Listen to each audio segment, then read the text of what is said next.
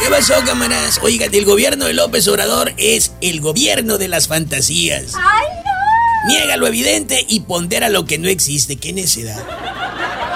Dice, no hay violencia, hay amor y armonía en la patria. Nadie se lo hubiera imaginado tan cursia.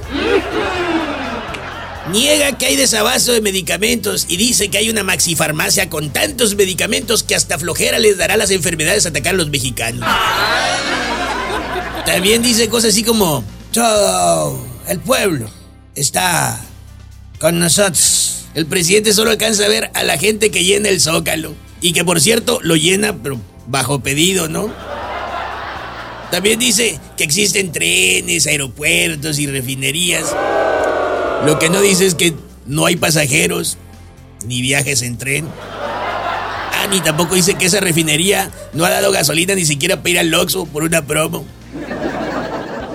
Porque pues apenas con una promo en la panza uno se puede animar a decir, ándale pues sí, tú fantasías, te creo, pero, pero ya vete a acostar.